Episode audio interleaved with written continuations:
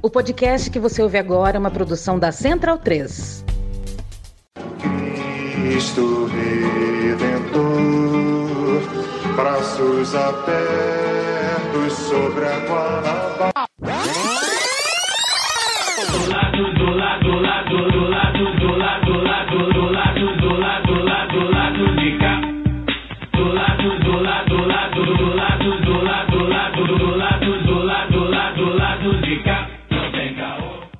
Momento, ouvintes da Central 3. Hoje é quinta-feira, dia 27 de abril de 2023. Eu sou o Caio Belandi, direto do Saúl Estúdio, e este é o Lado B do Rio 271, chegando no seu feed. Você vê, né? Eu falei que março demorou e o salário também é pouco, além disso. Abril passou rapidinho, né? Cheio de feriado, a gente não gravou dois programas, dois, dois quinta-feira. Passou rapidinho. E 27 tem de feriado de novo agora em maio, né? Pois é, dia do trabalhador, mas semana que vem tem programa. O time tá completo com o Daniel Soares, como você já ouviu aí, e o Fagner Torres aqui do meu ladinho, além de Luara Ramos, via internet pra gente debater o Brasil no mundo, esse novo Brasil aí, esse novo velho Brasil do Lula perante a comunidade internacional, com uma convidada que já é da casa, pessoa muito querida, muito especial. Antes de apresentar a Giovana, ou reapresentar a Giovana, eu vou dar meu boa noite à Luara. Luara, boa noite. Algum destaque aí pra gente? Acho que tem algo aí que de repente a gente quer muito te ouvir. Acho que os ouvintes também querem muito te ouvir sobre um assunto. Queria que você destacasse pra gente aí o assunto da semana que ferveu aí, principalmente nas redes, mas também na, nos programas esportivos, né? Boa noite. Olá, Caio. Boa noite. Olá, Fagner, Daniel. É, olá para todo mundo que nos ouve a partir de agora e também para o nosso convidado especial de hoje. Eu quero iniciar, Caio, você já fez essa introdução, a gente vem conversando, vem vendo no Twitter também, né? Quem segue a gente do lado B, quem vê é, as nossas interações ali. Eu queria falar rapidamente de um assunto que eu acho que não tem como a gente ignorar, e porque é importante, porque né, foi discutido é, nas redes também, tudo, mas também porque mexeu muito comigo, que a repercussão da contratação do Cuca pelo Corinthians.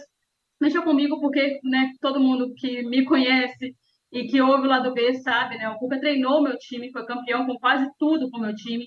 E quando ele retornou ao Galo em 2021, a sensação foi como se eu me despedisse. E aí, é claro que tem todas as contradições, e é isso que eu acho que torna muito dolorido a coisa do futebol, porque óbvio que eu comem- comemorei os títulos, mas é, para vocês terem ideia, eu desde então eu não sigo as redes sociais do Galo, assim, pode parecer uma coisa pouca, mas foi mesmo uma despedida. Naquela época também teve uma mobilização de torcedoras, né, especialmente da Grupa, que é o coletivo de mulheres atleticanas, que eu acompanhei desde a fundação em 2016, né, quando não sei se vocês vão lembrar, durante um desfile de lançamento do- do- dos uniformes da temporada, várias atleticanas que eu conheci no Twitter se incomodaram com o fato de que algumas mulheres ali presentes no desfile, é, as modelos, né, elas estavam usando biquíni. A gente achou aquilo muito estranho, começamos a comentar ali no Twitter mesmo, e alguém, que eu não vou me lembrar agora, criou rapidamente uma lista no Twitter, e dali saíram duas notas, né, que repercutiram bastante na época. Uma da que viria ser a Grupa, e a outra da Galo Marx, que era uma torcida de esquerda da qual fazia parte na época, e diante da repercussão e depois também com as acusações contra o Robinho, que eram contratados à época, a Grupa passou a ser o principal coletivo de mulheres atleticanas, né, criando e se engajando em campanhas de concentração, mobilização, e até mesmo se reunindo simplesmente para ver os jogos, né, para ir ao estádio junto, parece é, uma coisa tão simples que os caras já fazem, mas muitas vezes a gente se sentia insegura, porque quem levava a gente ou era um pai, ou era um tio, ia com o irmão, mas como é que a gente fazia quando eles não queriam, não podiam ir ao estádio? A gente deixava de ver o Galo, então também foi, foi um pouco esse movimento. Mas foi um período muito difícil desde então. É, as integrantes da, da grupa, é, desde a fundação, né, sempre foram muito atacadas. Eu fui expulsa de grupos de atleticanos até aqui no Espírito Santo. E é um processo muito violento esse de ser mulher e gostar de futebol, né? E eu me lembro a emoção que foi conversar com a Amelie Lacombe, a entrevista que a gente fez aqui no lado B, porque ela falou exatamente disso. E ela falou de uma coisa é, sobre a Ana Thaís Matos, né, que também vem sendo muito atacado nesse caso do, do, do Cuca, e que tinha dito é, o que o pessoal colocou como uma alfinetada ou uma indireta, mas eu acho que ela foi bem direta, como ela disse, as pessoas esquecem muita coisa sobre o Cuca, inclusive. Né? Ela falou isso em um dos programas lá com o André Rizek, tinha, o Cleber Machado estava, Conrado, enfim. E a Mili falou assim que a violência ela não acontece só diretamente, como nesse caso de expulsão de grupo, ou então de ameaça, como a que a gente sofreu online, algumas meninas até que foram reconhecidas no, no, no estádio, ou então em bares, eram atacadas pessoalmente, diretamente lá em BH, Mas ela não acontece, essa violência não acontece só assim. Né? Ela acontece também no silenciamento que é promovido para que a gente seja taxada de maluca, de chata, de hipócrita, porque comemorou um, um, título ou a vitória do time, mas como assim? É o time do Cuca, não é o time do Cuca, era o Clube Atlético Mineiro, clube para o qual a gente também torcia, ou é o Corinthians, né? um clube é, que tem uma história anterior ao Cuca e vai ter agora também, apesar do Cuca, né? Infelizmente tem essa mancha também na sua história.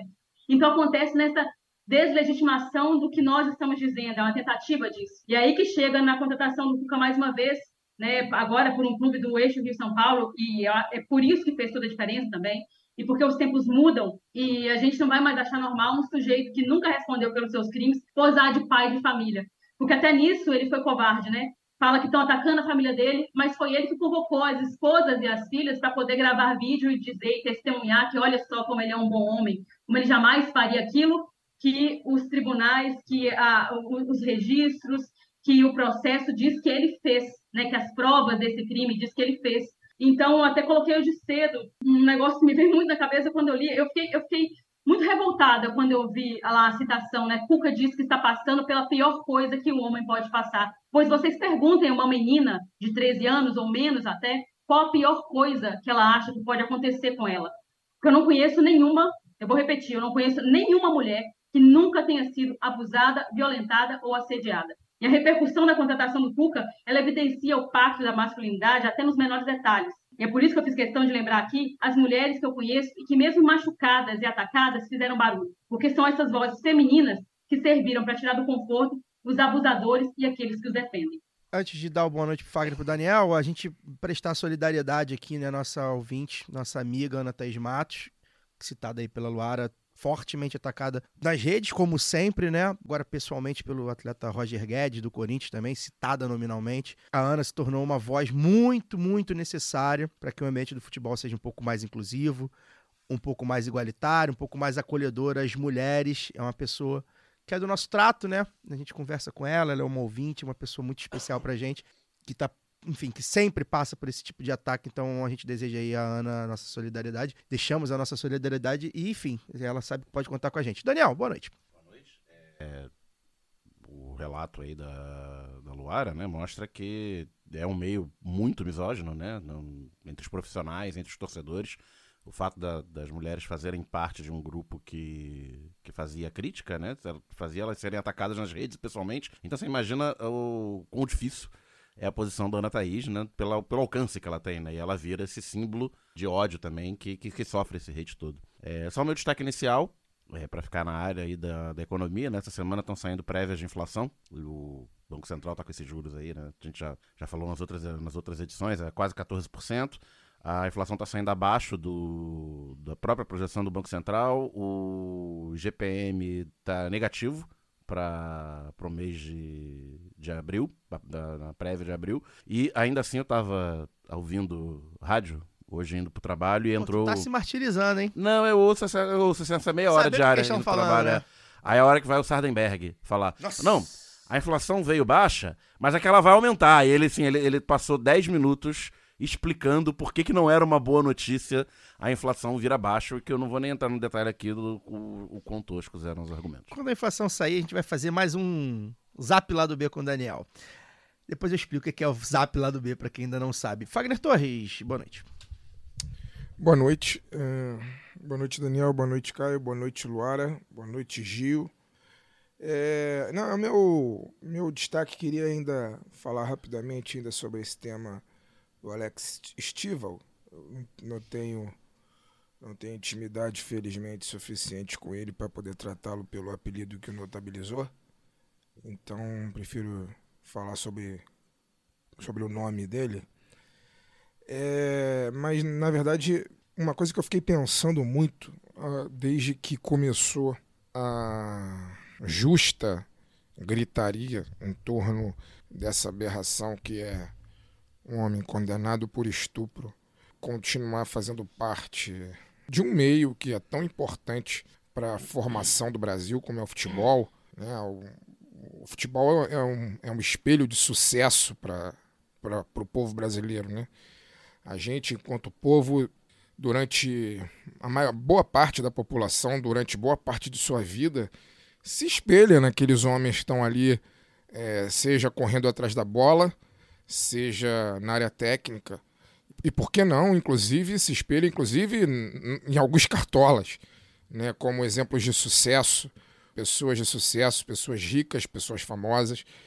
E, sinceramente, não passa pela minha cabeça, eu não consigo conceber que uma pessoa que fez o que o Cuca fez, e eu posso falar isso sem nenhum medo, porque ele foi condenado né, pela justiça, não é nenhuma ilação, é, não dá para tratar esse caso como é, algumas pessoas vêm, tentando tratar, inclusive um jogador, um notável jogador do Corinthians, tentou tratar como se ele tivesse sido sendo acusado injustamente. Não, ele já foi Sem jul... provas. ele, é, ele já foi julgado e condenado por esse crime.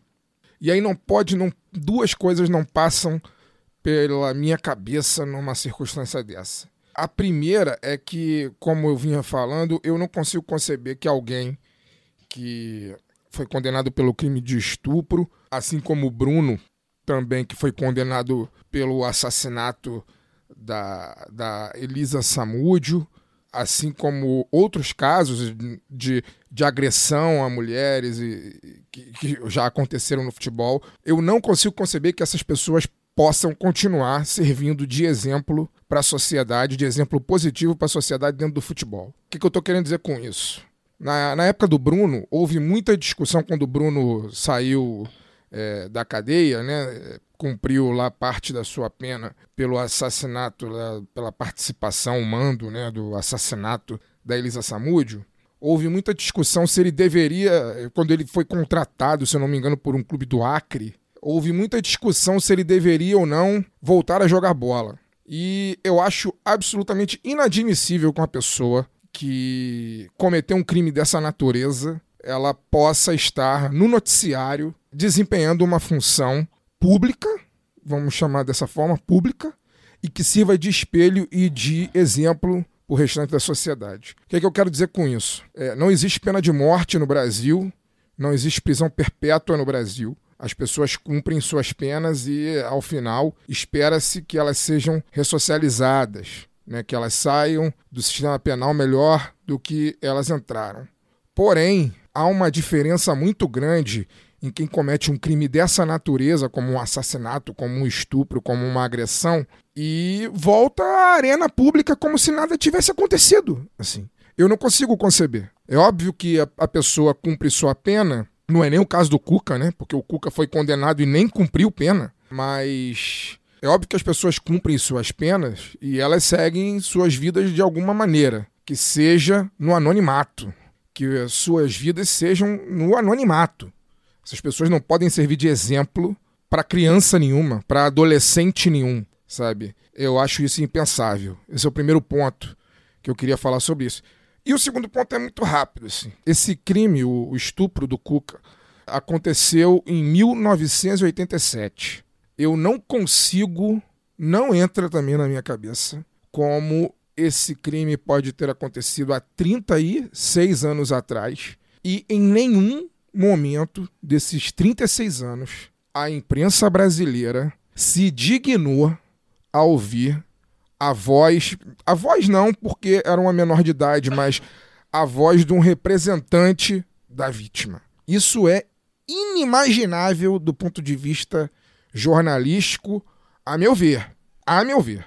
É inimaginável que durante 36 anos o Cuca e mais, que mais três jogadores, né, tenham sido. O Henrique, que chegou É. a ter carreira no próprio Corinthians. No próprio 90. Corinthians, mas acho que é ele mais três, né? Se não me Sim, engano. são quatro. Então, é inimaginável que é- essas pessoas cometeram esses crimes, foram condenadas, e a versão que valeu na arena pública brasileira é só a versão deles. Precisou que um repórter tivesse a simples ideia de, depois de 36 anos, ir lá e ouvir a voz do advogado da, vítima. E a, ouvir o advogado da vítima falar: não, tinha resquício de, de sêmen dele no, na prova e tal. É, assim, é, é, é estarrecedor, na verdade. Eu acho estarrecedor jornalisticamente que nenhuma redação, e aí eu já vi também outras discussões sobre isso, ah, o jornalismo mudou, ah, os tempos mudaram. Assim, eu acho que o manual de jornalismo não mudou. O manual de jornalismo segue o mesmo há muitos anos. É, você tem que ouvir os dois lados da versão, ainda mais numa história dessa mórbida, dessa natureza. A voz da defesa da vítima era absolutamente necessária para que o país, de uma maneira geral, pudesse conhecer a realidade daquilo que aconteceu. E depois levou, enfim, precisou passar 36 anos, precisou o treinador em questão assumir o time, o segundo time de maior torcida do país, sendo que ele já foi treinador do time de maior torcida do país, acho que mais uma vez, né? Vocês que são podem confirmar aí, mas acho, acho que mais de uma vez né? Duas vezes, 2005 e 2009. E, e nem assim esse caso veio à tona. Precisou passar aí 36 anos. Tinha vindo à tona uns anos atrás. É, mas na verdade, nessa época, tanto quando ele esteve como treinador do Flamengo e quando ele esteve como treinador do Fluminense, essa história não era pública, assim. Eu não sa... Ele foi treinador do Fluminense em 2009 e eu não sabia dessa história. E eu sou um rato de futebol há muitos anos. Lu... Mas enfim, Luara, é, era, era isso que eu queria falar na abertura. Luara. Lua, co complementa, por favor, pra gente passar. Não, é, é, é, só a questão, assim, falando de novo, o quão revelador é, tem isso, assim, eu sei, sei que o Fagner é, ia comentar também, fazer essa parte do observatório da imprensa, esse é um ponto, eu ia dizer exatamente isso, manual de jornalismo acho que não mudou tanto, né, Fagner? Tem novo, mas aí você vê, eu chamei de pacto da masculinidade, mas nem gosto muito desse termo, porque é, existe uma, eu acredito numa masculinidade do bem, sabe? Eu acho que isso é possível, que existem, existam homens é, dignos, leais, de, de conviver e tudo com, com, né, com as pessoas, sociedade, inclusive com outras mulheres. Mas esse negócio do eu acho que mexe tanto com a gente, porque é, é, é, a tentativa de criar esse consenso, né?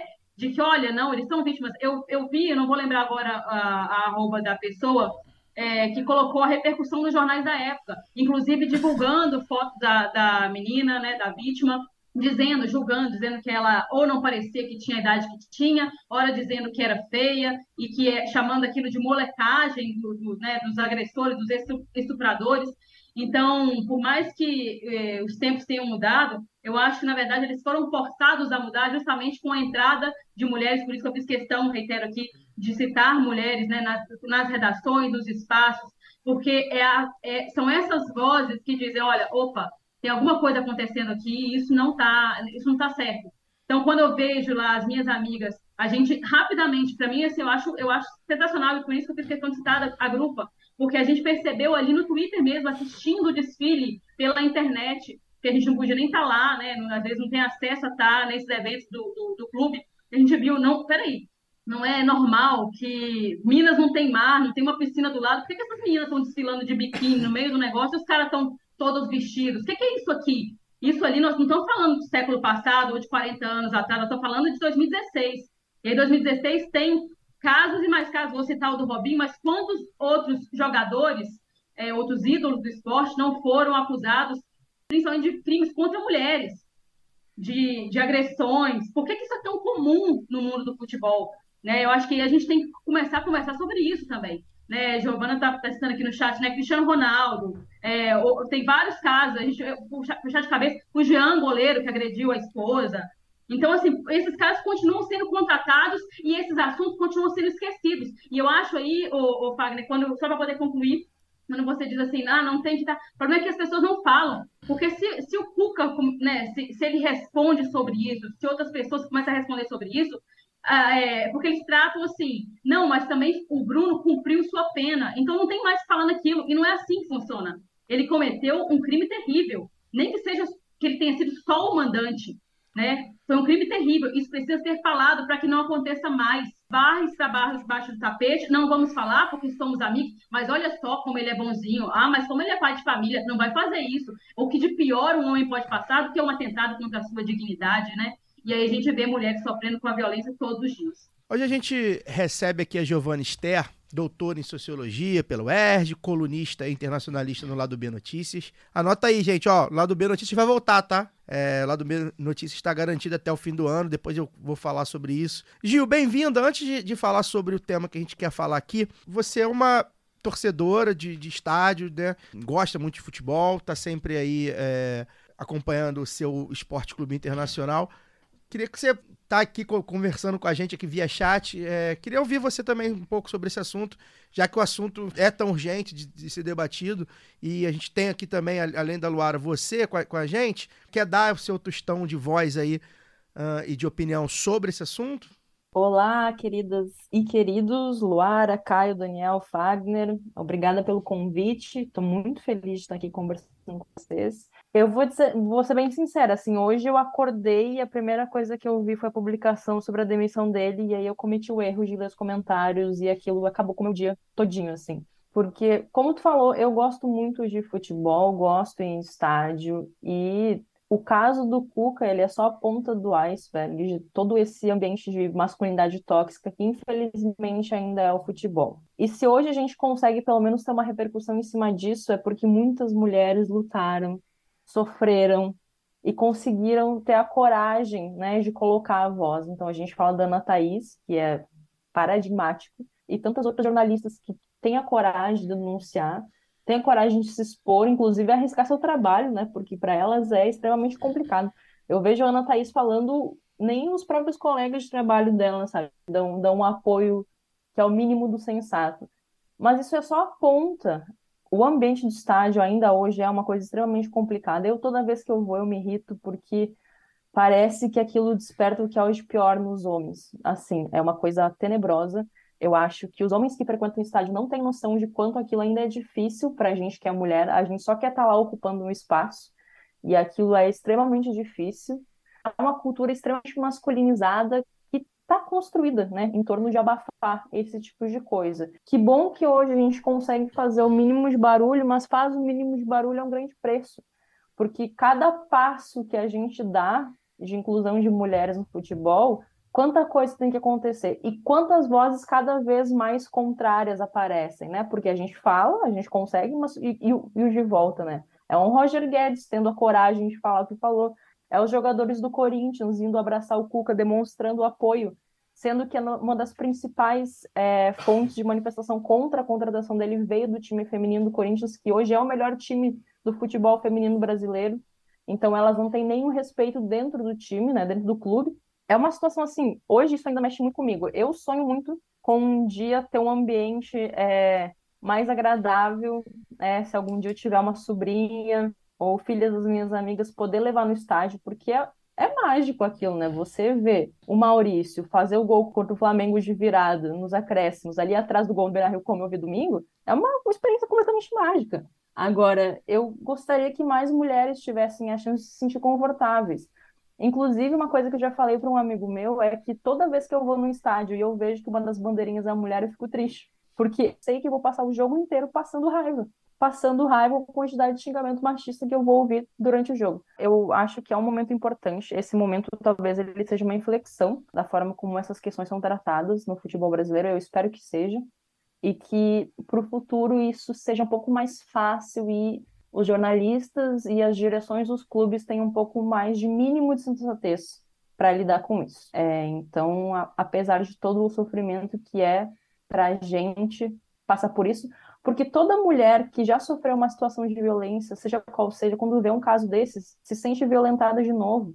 Então, a gente percebe que a gente está sozinha passando por aquilo, e isso é muito doloroso. Não é só indignação, é dor que a gente sente também. Então, eu espero que pelo menos a gente consiga tirar algo de bom para o futuro daí. Mas vamos lá, tô aqui para falar sobre também Brasil no mundo. Pois é, a pauta atropelou a gente, porque, enfim, era isso, né? Acho que tem. Eu não ia, não ia falar sobre, né? Mas assim, o assunto. é, a relevância do assunto é, acabou meio que me obrigando. Eu, eu, tava bem, bastante contemplado pela fala da Luara, mas a gente acabou conversando sobre e tal. É, acho que tem alguns fatores aí que acho que foram muito bem comentados, pelo menos a Giovana agora falou, né?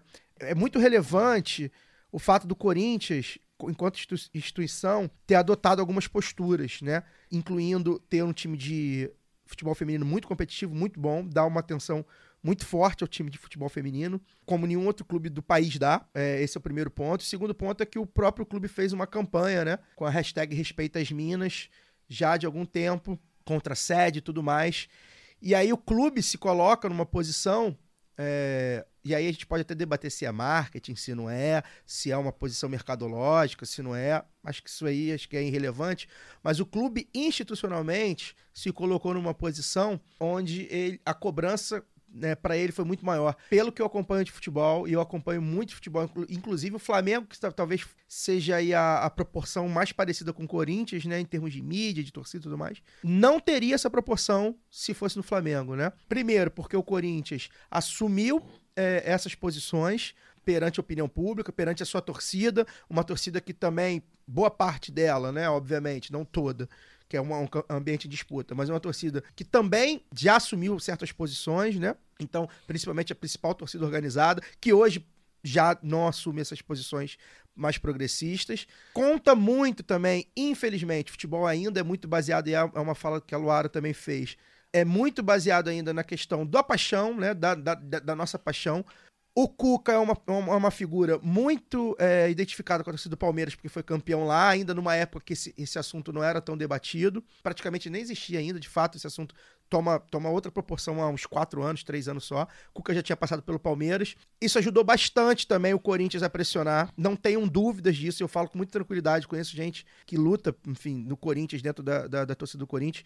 Posso falar com tranquilidade, não fosse isso, talvez não fosse essa identificação com, com o rival, talvez não reverber- reverberaria igual, né? Sem contar as questões mercadológicas da imprensa. A gente sabe que o tratamento para Rio e para São Paulo é diferente. A gente sabe que o tratamento para Corinthians e Flamengo é diferente, principalmente dada a proporção da, da, da torcida, né? O número de torcedores.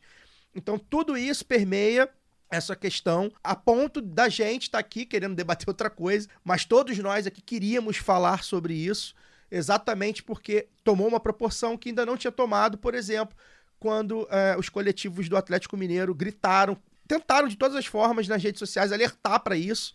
Quão absurda é a figura do Cuca numa posição de destaque no Brasil, que é ser treinador de um clube grande no Brasil, mas que não reverberou nem na mídia, Posição no de próprio poder, mais do que de poder destaque.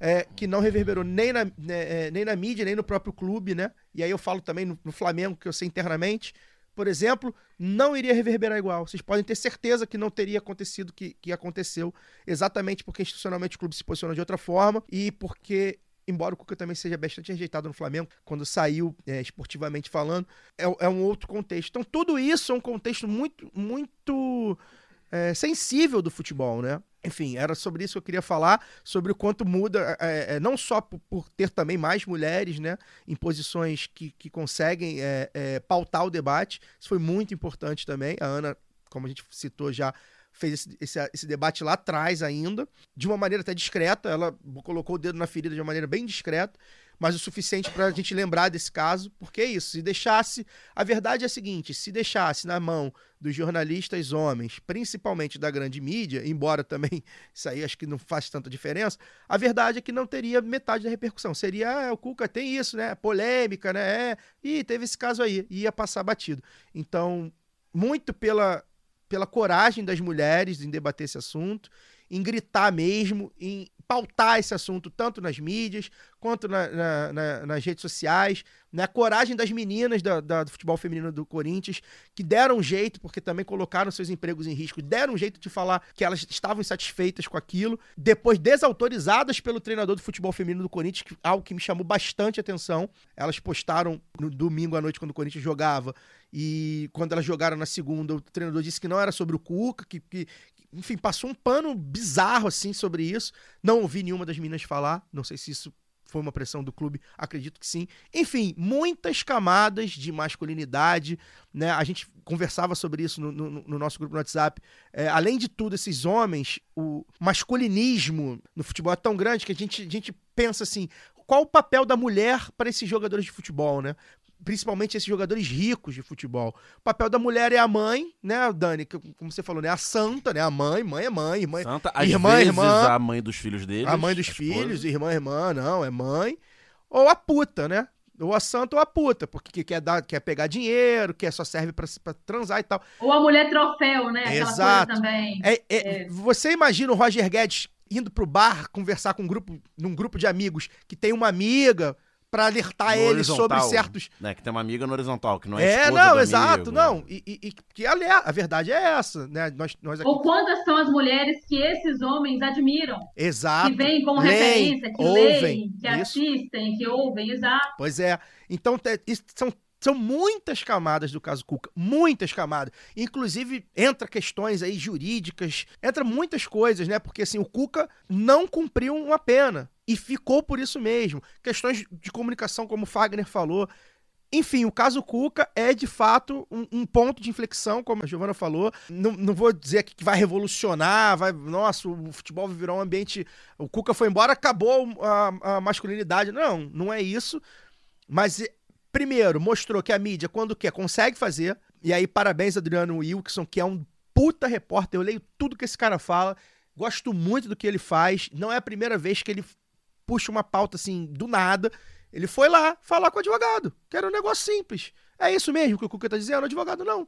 Então já foi o suficiente para gerar uma, um outro tipo de comoção. Enfim, além de tantas coisas que a gente aqui, quanto homens que, que frequentam futebol, que, que, que gosta de futebol, que frequenta estádio, que frequenta bar, sabe que, que de comportamentos errados que a gente vê, que a gente já, já fez, eventualmente faz, e tentar melhorar exatamente para que o futebol seja de fato um esporte como ele pode ser, que a gente sabe que ele pode ser. Um esporte para todo mundo, né, cara? Ele tem essa capacidade de ser um esporte para todo mundo. E eu, pessoalmente, já falei isso aqui. Mulheres, na, na minha vida, pessoalmente, tem uma posição muito relevante. Primeira vez que eu vou a estádio, meu pai tava, mas é, meu pai e minha mãe. Minha mãe sempre gostou de futebol, lá do jeito dela, não acompanha muito. Quando eu começo aí é clássico, a primeira final, o primeiro título que eu vi, quem me levou foi a minha prima, que era mais velho. Depois, é, quando eu consolido minha, minha vida de estádio quase semanalmente, quem tava comigo era uma amiga que conseguia os ingressos pra gente, pra uma ga- galera, era uma mulher. Conheci hoje minha esposa por causa de Flamengo, num grupo de Flamengo. Minha esposa é mais fanática de futebol que eu, mais fanática de Flamengo que eu. Então, assim, mulheres sempre, no meu caso, pessoal, sempre eu, eu consigo ver o futebol como um ambiente para mulher também. Eu tento ver, né? Eu me, me esforço para ver, exatamente porque elas sempre também estiveram do meu lado, né? Tive essa sorte. Enfim, alguém quer complementar esse assunto? Luara, Gil, Fagner. Não, Pessoal, acho que vou- eu tô contemplada. Só vou falar rapidinho, só porque a gente falou disso tudo e falou da imprensa. Hoje, por exemplo, eu vi uma matéria no Jornal Extra, que, cara, seria cômico se não fosse trágico. É, o Jornal Extra teve a brilhante ideia de entrevistar o goleiro Bruno, por exemplo, para falar, para saber o que, que ele acha da qualidade do filho dele com Elisa Samúdio, que é Ele- goleiro Que hoje, ele não reconhece. que é o filho que ele não reconhece, Não, é bizarro. por essa sinal é mais né? É, o, para quem não sabe, o filho deles dois, é, que ele não reconhece, ele tá se lançando goleiro na divisão de base. Se chama Bruno. se chama Bruno, né? 13 É, anos no Atlético Paranaense. no Atlético Paranaense. E o Jornal Extra teve a brilhante ideia de ouvir o assassino da mãe desse jovem é, para saber o que ele acha da qualidade dele como goleiro. Não, e é, É, é- é desse tipo de responsabilidade que a gente tá falando, entre outras coisas. é, e assim, cara, eu não vou nem comentar essa matéria. Essa matéria é bizarra, gente. Assim, é tudo, assim. Não, não bastasse isso, envolve outras coisas, é, enfim. Gil, mais alguma coisa? Tô super representada pelos comentários de vocês. e a gente ida. Então vambora, que a gente quer falar hoje sobre este Brasil aí novo. O, o, o Brasil da mesa de bar, né? É. O Brasil da política externa A de mesa de bar, né? Política, cara, isso é foda, né? Aliás, Gil Luiz Mendes tweetou uma coisa que é verdade, né? Se a gente tá tentando aceitar, né? Tá tentando é, mostrar que estuprador não pode ser treinador de futebol, a gente tem que lembrar que racista também não pode ser colunista, hein? É, coloquem no YouTube William Vac, Coisa, Coisa de, de preto. preto, tá? O E racista. também coloquem William Vac CIA, Wikileaks. Ah, sim, pois é. Enfim, a gente vai falar sobre essa, essa geopolítica de mesa de bar aí que o Lula tá fazendo a gente passar vergonha no capa do El País. Nossa senhora. O Brasil volta a ser um personagem relevante, né? Que agora tem um governo, enfim, tem uma, um, um projeto, tem um plano. E aí a gente trouxe aqui a Gil, que já é da casa, enfim, é, é uma pessoa que toma cerveja com a gente, que, que participa do lado B Notícias, já esteve no lado B do Rio uma amiga nossa, pessoal, que é muito bom conversar com você. Eu gosto muito de ouvir suas colunas também no lado B Notícias, porque acho que são análises que a gente precisa fazer, porque a, a, a grande mídia não vai fazer, né? A verdade é essa. Então eu quero começar jogando para você e também para mesa, ev- evidentemente, é, o papel do jornalismo empresarial, como a gente tem falado aqui, né? William Vac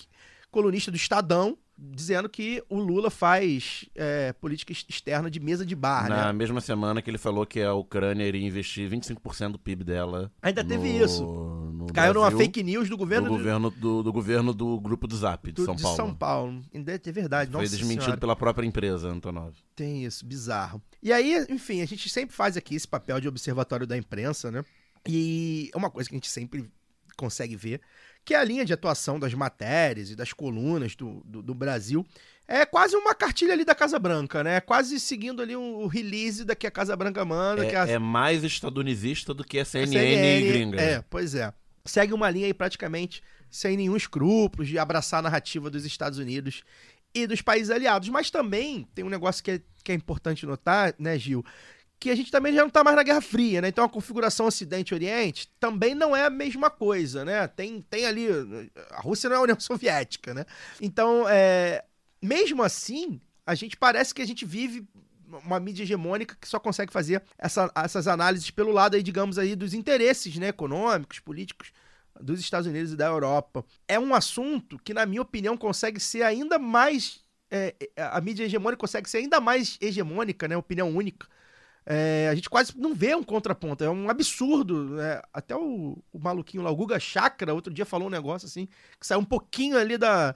Uma frasezinha que ele falou que saiu o um Rodrigo pouquinho- Yanes, que foi entrevistado pela gente no ano passado, por conta da, da- da- da- do, logo do início da guerra da Ucrânia, foi quase que enxotado, da Globo News. enxotado, né? E eu que aí, Gil, eu queria que você falasse pra, pra gente aí, trouxesse aí no debate, como é que você vê o papel da mídia, né? Você, é, é, você observa assim, você acha que realmente essas, essas reproduções são praticamente reproduções da- das agências de notícia, quase um release ali, não, não conseguem pensar ali dos interesses nem do próprio Brasil, né? Interesses econômicos até do próprio Brasil.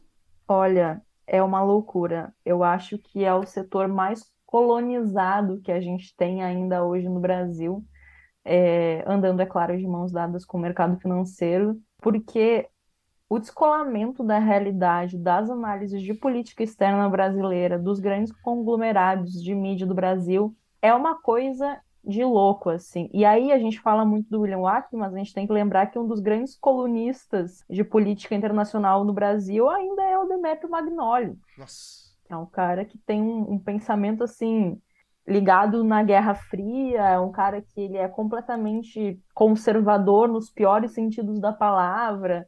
Enfim, um bolsonarista, é um.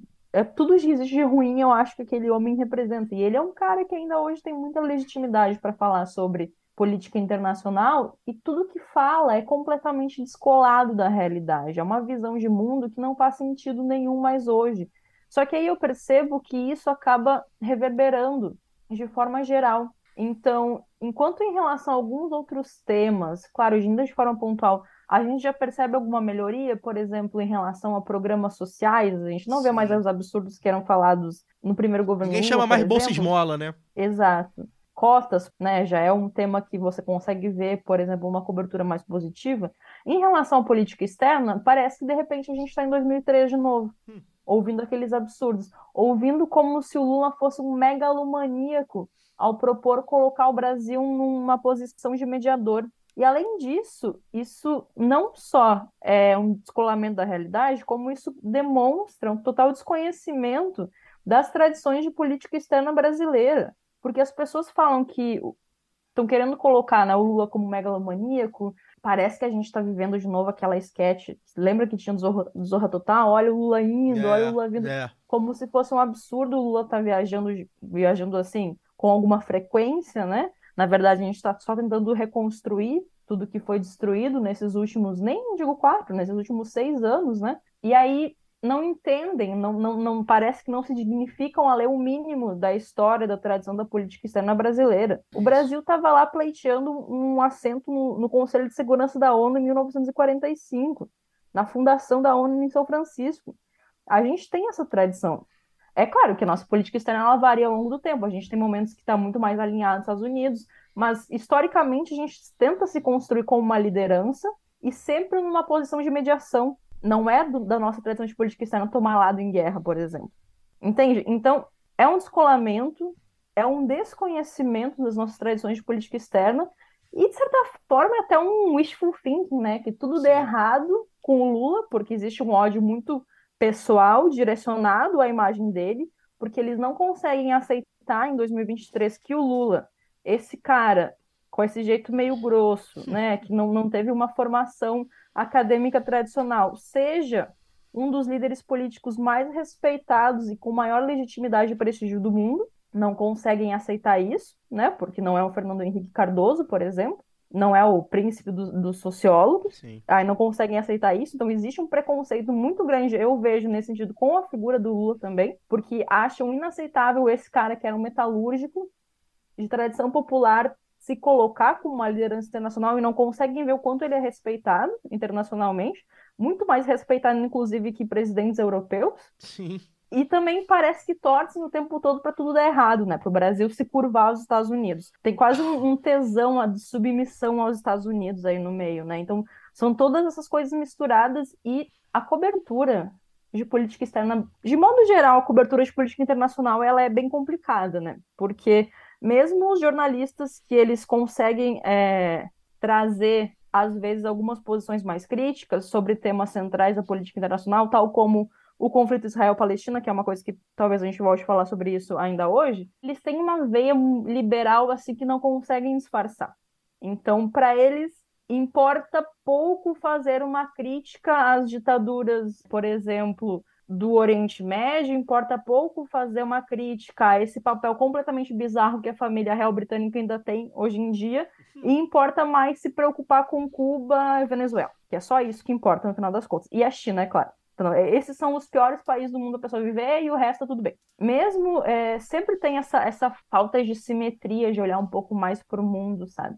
É, então, a cobertura de política internacional no Brasil, de forma geral, é muito ruim, muito ruim mesmo, e falta para os nossos veículos mais independentes também trazerem esse tema e construírem. É quase uma tradição, né? Porque o Demetrio Magnoli é uma figura tradicional do jornalismo brasileiro, falando É absurdos. típico, né? Então, é, e quem é que a gente tem do nosso lado que a gente pensa, não, quando pensa em política internacional, eu tô pensando nessa pessoa. Então, acho que falta, mas assim, até hoje a cobertura midiática de política internacional é uma coisa que é uma desgraça total, sabe? É uma desgraça total e não vejo ainda um espaço para isso melhorar, não. Inclusive, a gente vai passar muita raiva com isso esse ano e nos próximos três anos, tá? Já As- vou adiantando. A situação é tão tensa nessa arena, na grande mídia, que recentemente o Guga Chakra teve uma fala sensata ah, Eu na tava Glo- pensando a na- mesma na coisa, Globo a News. Eu, eu vi ele falando sobre, sobre a guerra na Ucrânia e ele faz um comentário, enfim, a Rússia é a segunda maior potência nuclear do planeta, não tem chance de paz ali. Você vai tentar negociar um cessar-fogo e é mesmo assim é difícil que aconteça. E aí eu fiquei vendo ele falar aquilo, eu falei, meu Deus, o que esse rapaz bebeu para que, que ele tá tão sensato hoje? Porque o nível é tão, né, minha nossa, é, minha nossa. Só para ilustrar o que a Gil falou sobre a- esse descolamento da realidade, né?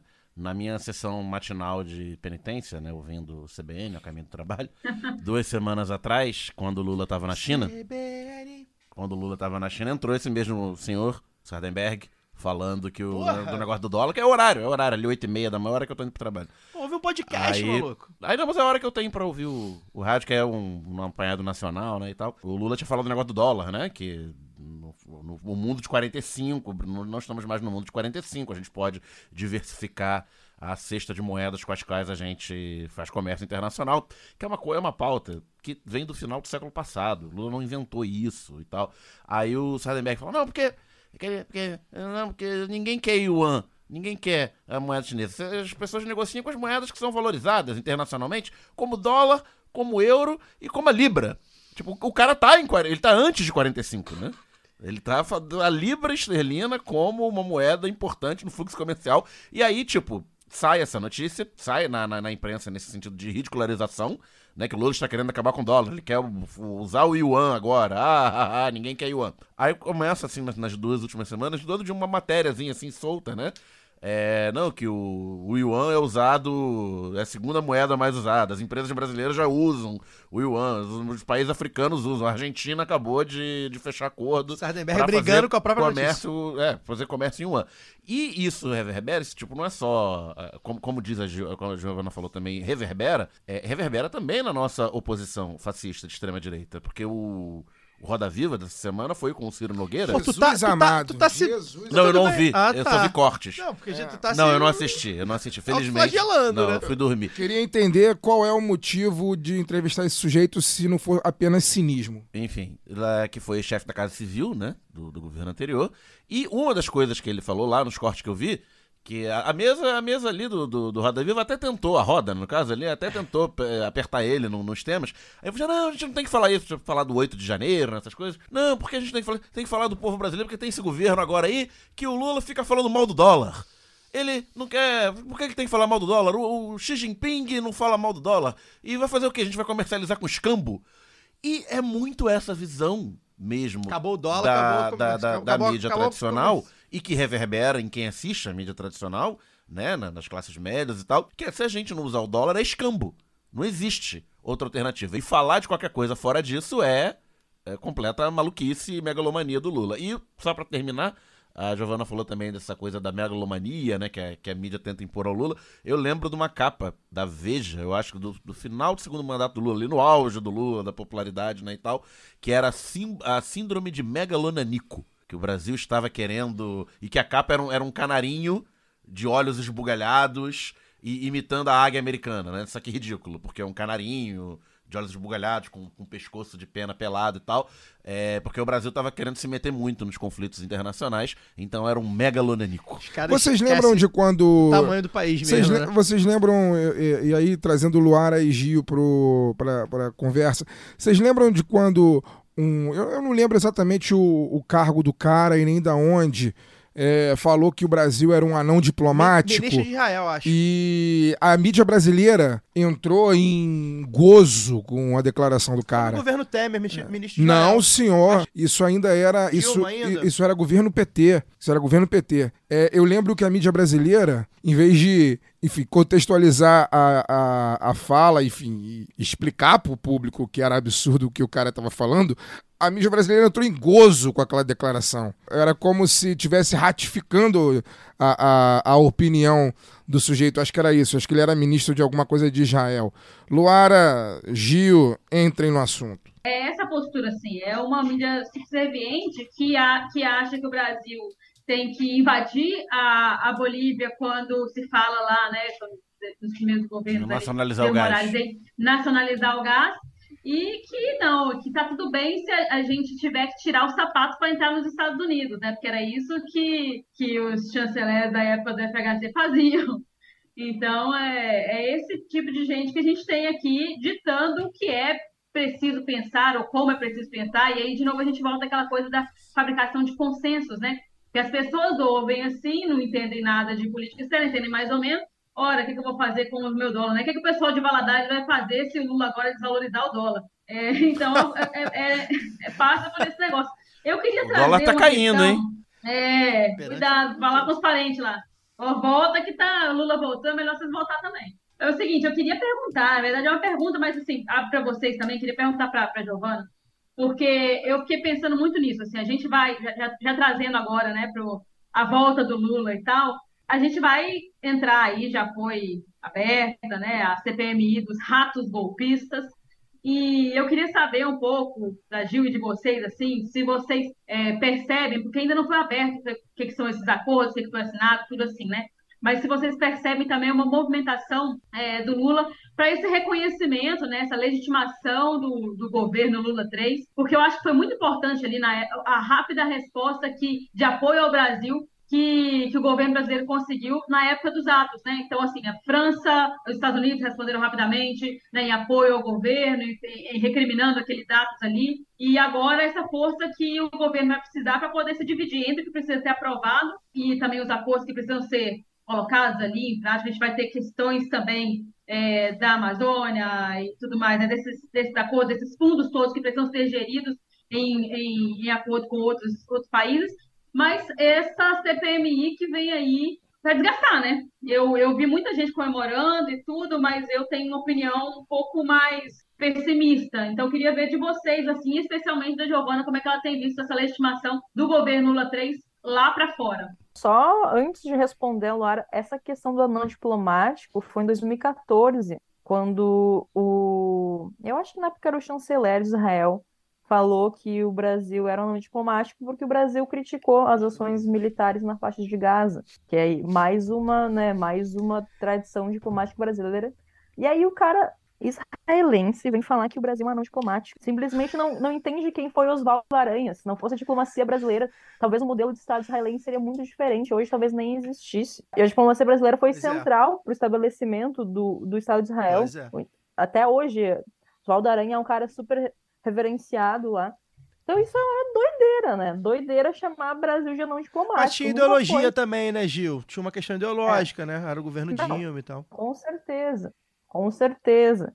Mas assim, o que o meu ponto é, sempre quando tentam diminuir o papel do Brasil no mundo, é, especialmente da diplomacia brasileira, é muito mais uma posição de desconhecimento e completamente ideológica do que algo minimamente pautado na realidade. É, a nossa diplomacia é uma coisa que a gente tem que se orgulhar, sabe? Ainda que em alguns momentos Sim. ela tenha nos envergonhado muito, especialmente nos últimos quatro anos, que aí sim o Brasil se comportou como um anão diplomático, que o Brasil se retraiu do mundo. Historicamente, desde que a gente é um país independente, a nossa diplomacia sempre foi muito importante no mundo. A gente sempre tentou construir uma diplomacia que estivesse à altura do que o Brasil é, né? Esse país de, de dimensões continentais, que faz fronteiras com um tanto de países que tem uma influência muito grande em outros continentes também, que tem uma tradição diplomática incrível, que tem um corpo de diplomatas, que são pouquíssimos lugares no mundo em que tem diplomatas tão bem formados como a gente tem no Brasil. Então, pelo amor de Deus, gente, vamos pelo menos se situar um pouco na realidade, Eu, sabe? eu lembro que quando eu estudei Direito Internacional, que era falado, eu não sei de onde eles tiraram essa estatística aí, esse ranking, mas que o Brasil era a terceira de diplomacia do mundo, né? Não tinha esse papo. O Brasil era a terceira Sob qual diplomacia do mundo. né? É, então, mas o critério disso, de, ser, de negociar, de ser sempre, de, ser- de estar sempre enquanto é, nação na mesa de negociação, que não entrava em guerra, que Enfim, a frase do chanceler original do governo anterior era sejamos párias. Né, Ele falou isso. Ele falava. Ele É, falou, não, ele- ele falou é. isso num evento ele continua oficial, falando, inclusive, Sim, ele, é, ele seja- agora dá aula de É. globalismo, contra o globalismo. Mas, mas me isso parece resume. muito disso, tá? É. Só, Assim, sabe aquela. Lembra daquele meme do cara é, falando, olha lá, não sei o que lá, enquanto mete a mão no bolso, assim, do, do é ótimo. a, a, a mídia brasileira e a- a- essas pessoas que a, a, né, até ano passado ocupavam a cadeira né, e, e, e ditavam a política externa brasileira, me parece muito isso. Olha, não deixa ninguém saber que o Brasil tem o É potencial bom, né? que tem É. e que tem gente boa aqui É. pensando para o mundo, ou, né, orientado para um novo Fato. mundo possível e tudo mais. Não deixa, não, enquanto a gente pilha o que sobrou desse país. É isso. É, parece isso, assim. Peço licença para dar uma pausa no programa e apresentar os nossos parceiros. O sorteio para apoiadores e apoiadoras do lado B é um oferecimento da Camisa Crítica. Ouvinte tem 10% de desconto no cupom Lado B no site www.camisacritica.com. Vale lembrar que tem camisa crítica também no armazém do MST e na livraria Leonardo da Vinci, ambas no centro do Rio. Passe lá para conferir os materiais, breve em São Paulo e quem sabe em mais cidades. Camisa crítica criada para uma esquerda que não tem medo de dizer seu nome. E que tal aprender inglês, espanhol ou francês de maneira leve, dinâmica, com afeto e senso crítico? Conheça a WeCreate, o curso de idiomas parceiro do lado B. Acesse www.wecreateidiomas.com. Siga também nossos parceiros nas redes sociais. Obrigado pela atenção e voltamos ao programa. Gil, fala, comenta então, por favor, a questão da, da Luara, sobre o que, Ah. que você acha aí dessa questão Então. de tipo, meio que legitimar o governo, né? Na verdade, eu acho que a posse do Lula foi garantida em grande medida por um movimento articulado, hoje em dia a gente pode falar que foi articulado, um movimento internacionalmente articulado muito rápido de reconhecimento do resultado das eleições. Então era tipo assim, 20 minutos depois já estava o Biden lá dando parabéns para o Lula. Inclusive, em grande medida, a estabilidade que a gente consegue ter, o mínimo de estabilidade que a gente consegue ter hoje ainda se deve a isso, sabe? É, graças a Deus a gente não tem um Donald Trump na, na presidência dos Estados Unidos, senão a gente está muito ferrado. Porque em cima de alguns eixos, né? Eu acho que a questão ambiental foi central para isso. Então tem esse entendimento, principalmente dos Estados Unidos e de alguns países europeus, que se o Bolsonaro continuasse na presidência, não só a questão ambiental da Amazônia, que é muito importante, né? Mas as agendas ambientais internacionais iam ter muito mais dificuldade de avançar, porque o Brasil é um país bem importante nisso, né? Outra questão tem a ver também com estabilidade política, avanço da extrema-direita, se percebia como o Brasil era um país irradiador da extrema-direita hoje no mundo, financiador, inclusive. Então, em termos de estabilidade, legitimidade política, de governos mais ao centro, mais sociais-democratas também, se tinha esse entendimento. E, de forma geral, eu acho que o próprio retorno do Brasil ao mundo, assim, era uma coisa esperada. Por exemplo, se o Bolsonaro ganhar as eleições, os chineses, ainda que não gostassem dele, não, não iam dar muita bola, porque eles não têm essa tradição de querer se intrometer nos assuntos internos, né? Mas, com certeza, é, para o avanço de um mundo multipolar, que é uma agenda que é muito defendida pela China, enfim, por outras potências emergentes também, ter o Lula na presidência faria toda a diferença, porque essa era uma agenda que a gente já tinha lá atrás, né? Então, a ideia de se pensar um mundo mais multipolar, então essa questão do Yuan, por exemplo, da retomada dos BRICS, essas coisas todas, elas passavam também para isso voltar a acontecer e talvez o mundo que vai resolver a guerra na Ucrânia seja um mundo multipolar e não esse mundo da OTAN. Para isso acontecer, precisava que o Bolsonaro não fosse reeleito e não só o Bolsonaro não fosse reeleito, né? O Lula ser a pessoa seria fundamental, porque eles sabem que o Lula vem acompanhado de um cara, de um carinha lá, né?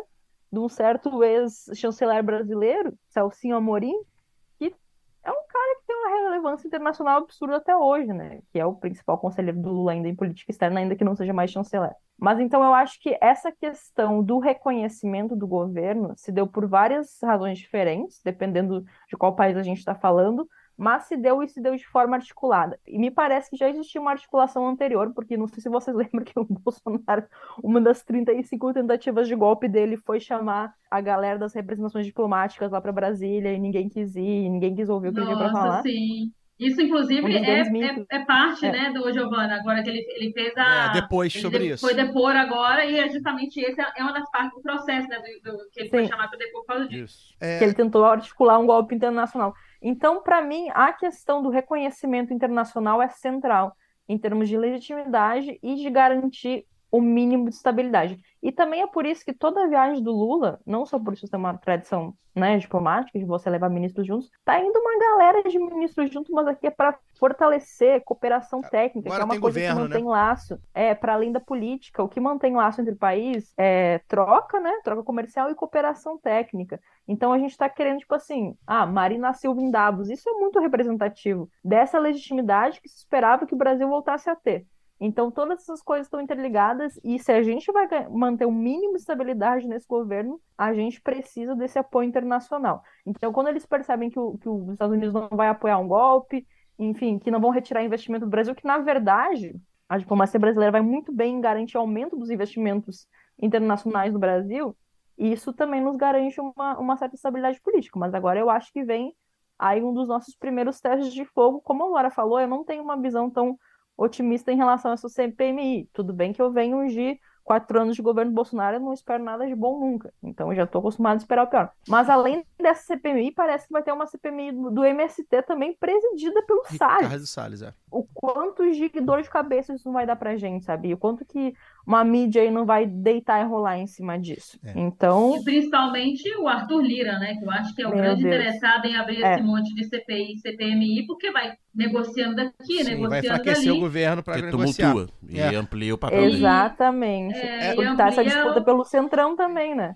Quem é que vai Exato. conseguir Bem- controlar o Centrão? Bem lembrado essa questão do, do- do- da, da CPI e do MST, hein? Porque é bom a gente ficar de olho. Porque o MST, como a gente sempre fala aqui, né? Ele é amplamente mal falado, né? Na grande mídia. Então é muito fácil pegar qualquer distorção de... Qualquer, pro, qualquer, Ocupaçãozinha convênio, que- qualquer convênio público com problema de prestação de conta Sim. De Qualquer 200 nota reais que vai sumiu, virar, pois é. vai virar um escândalo. Pois é, é bom, é, é bem lembrado, Gil. A gente, a gente vai ficar de olho nisso. E, e o Ricardo. Não sei se já, já confirmou que o Ricardo Salles ia ser o, o, Ele estava cotado para relator, pra relator, né? porque o governo centrou esforços em controlar a- o, o quórum da, da CPMI dos, Do go- do dos golpista, atos golpistas, e aí deixou de canto né, é. a, da- a questão do MTST, porque o que acontece, né? O Centrão, né, os partidos do Centrão, estão no governo, né? União Brasil tem ministério, PSD tem ministério e tal, mas não estão. Saiu a. Independente. É, é, o o União Brasil votou mais contra a urgência do, do PL das fake news do que a favor. É, o PSD também se dividiu. Então, na hora que você divide a, a- a composição da CPMI pela proporcionalidade, importa muito você negociar com as lideranças partidárias quem elas vão indicar para a CPMI. Se vai ser gente mais alinhada com o governo ou se vai ser, tipo, o Moro é do União Brasil. É. Né? Então vai, vai indicar o Moro ou vai indicar um senador E- é, mais alinhado? E vai ter que priorizar, né, gente? Tem muita coisa pra votar, muita MP pra votar, já, algumas já estão sendo votadas, muita coisa pra votar, e aí é isso. Infelizmente vai ter que priorizar. É, não, aí teria que ver como é que analisar, fazer um outro tipo de análise, um outro dia sobre isso, mas seria. é, a gente vai ficar de olho, com certeza. Só pra falar esse negócio de guerra na Ucrânia, outro dia tava. era- é curioso, né, como são as coisas. É, eu não sou especialista em política internacional, longe disso. Mas a gente entrevistou aqui o Rodrigo Inhães, a gente, eu ouço bastante gente que, que eu considero né, nesse assunto, que eu considero que tente interpretar e mostrar pra gente o que, que, que é a guerra, né? Porque assim, a gente vê muito, é muito comum que a gente tem aquele discurso do guerra é ruim, né? Guerra é ruim. E assim, eu, eu concordo, tá? Não discordo, não. Não gosto de guerra, porque quem morre normalmente é a classe trabalhadora na guerra, e pra mim já é um problema. E aí é muito complicado, eu tava falando com a minha sogra sobre isso. Muito complicado tentar mostrar pra ela que. E aí, até falei. Que vê a Globo. Houve, vê- não, e que, que a guerra é ruim. E a Rússia É. foi lá e invadiu a Ucrânia. É uma, é, uma, é uma narrativa que é fácil de comprar. E, e é, até porque também é isso, né? Então, até pra mostrar pra ela, e eu falei, falei que entrevistei, historiador e tudo mais, sobre a formação da Ucrânia, com a formação da Rússia, né? Que aquilo ali já foi o mesmo país, que Que a aquilo questão ali da já, OTAN, de entrar que- ali. Questão de OTAN, enfim, muitas questões para a gente ver que, assim, não é a guerra é ruim. Né? Não é a Rússia é ruim e a Ucrânia é boa, ou vice-versa, a Ucrânia é, é ruim e a Rússia é boa. Não, não, é, não é isso. Isso não resume a questão de uma guerra como essa. Quais né? interesses estão por trás. Exatamente. Questões E- E, territoriais, mesmo que você nacionalistas. considere que a Rússia está econômicos. totalmente errada, é aquilo, como disse o nosso Como é que vai. companheiro Guga Chakra, a guerra não tem solução militar. A Rússia não vai dominar a- a- toda a Ucrânia, a Ucrânia não vai expulsar a Rússia e ir até Moscou e derrubar o Putin. Pois é, e aí, e aí eu falei, gente, quando, quando o Lula fala aquilo, né, sobre os interesses, os interesses do- políticos do Zelensky, é óbvio que ele tem interesse na. E a gente vai aprender, a gente vai aprendendo que todas as guerras tiveram interesses políticos. Quem começou ou quem contra-atacou, não importa. Tem politicamente para se fortalecer, né? Então é, é, é- é difícil mesmo a gente falar sobre isso. Mas eu queria, é, enfim, fiquem, fiquem à vontade, obviamente, se quiserem retomar o tema da guerra na Ucrânia, mas eu queria mudar o, o eixo, Gil, é, falar de América Latina, né? Não, posso falar rapidinho Ah, vai, sobre a vai, guerra na vai, vai, Ucrânia? vai, vai. Não, porque a gente nunca vê falando sobre a guerra na Ucrânia, então vamos falar sobre a guerra na Ucrânia. O que me incomoda muito na abordagem sobre a guerra da Ucrânia é achar que existe alguma. E aí, infelizmente, eu vou ter que concordar com o Guga Chakra, é achar que existe uma saída militar. Porque se a saída é militar, qual que é o objetivo da guerra? Então, é, é humilhar a Rússia. Tá aí uma saída que deu muito certo na história do mundo, é humilhar um lado de uma guerra, né? E é humilhar a Rússia, acabar com a Rússia. Agora já estão falando de começar a bombardear a Rússia também. Vai dar super E, certo. gente, qual, qual que vai ser o resultado disso? No curto prazo, vai ser centenas de milhares, talvez milhões de pessoas morrendo. No médio prazo, vai ser criar ressentimento de um lado e provavelmente escalar ainda mais o conflito, o que teria ainda mais, porque a gente a gente está o mundo todo, né? Já há mais de um ano vivendo com efeito colateral desse conflito, inflação sendo uma, uma delas, né? É, não, não é só por causa da guerra, mas em grande medida também está relacionado com isso, esse movimento inflacionário internacional também, é, especialmente questão de alimento, combustíveis, mas qual que vai ser o resultado de continuar forçando uma saída militar, subjugar e humilhar a Rússia? Gente, a Rússia não é um paísinho desse tamanho, a Hum. Rússia é uma potência nuclear Vai dar ruim, aí, capitão. não, e não é que vai dar ruim, porque você não acha que a China, por exemplo, vai permitir esse tipo de comportamento. Sim. É claro que a gente quer, idealmente, que esse conflito termine e que as pessoas que foram responsáveis por cometer crimes de guerra, inclusive o Putin, sejam de alguma forma julgadas e responsabilizadas por isso, né? Ainda que na Segunda Guerra Mundial, ninguém nos Estados Unidos foi responsabilizado por matar centenas de milhares de japoneses com duas bombas nucleares na cabeça. Mas enfim, como a gente é democratas, pessoas que defendem direitos humanos, a gente gostaria que no mundo ideal isso acontecesse. Mas, antes de mais nada, é encontrar maneiras de, pelo menos, cessar esse conflito. Aí fica, não, porque não sei o que, o território de não sei onde. Gente, até hoje não tem um monte de lugar no mundo em que tem fronteira, que é a Sim. fronteira de armistício, que é pelo menos uma forma de evitar que a guerra continue. Por que que na fronteira lá da Coreia do Sul com a Coreia do Norte tá bacana, mas ali na Ucrânia com a Rússia não pode? Isso é uma maneira de parar, fazer com que pessoas parem de morrer. Parece uma coisa tão básica, né? Com que milhões de refugiados ucranianos possam voltar para casa, que, sei lá, as famílias russas parem de perder seus familiares na guerra, as famílias ucranianas parem de perder seus familiares na guerra, porque ao fim, ao cabo é isso, a gente perde muito a dimensão humana do que é um conflito. E aí, quando a gente tenta, né, finalmente ter um presidente brasileiro que quer colocar o Brasil numa posição de ser um mediador, para pelo menos ter um cessar-fogo, sabe? Uma coisa básica, as pessoas acham que isso é mega- megalomania, que isso não faz sentido. Sendo que o Brasil foi um dos países que passar desenhou o acordo Putin. nuclear com o Irã, por exemplo. Exatamente, passa pano pro Putin.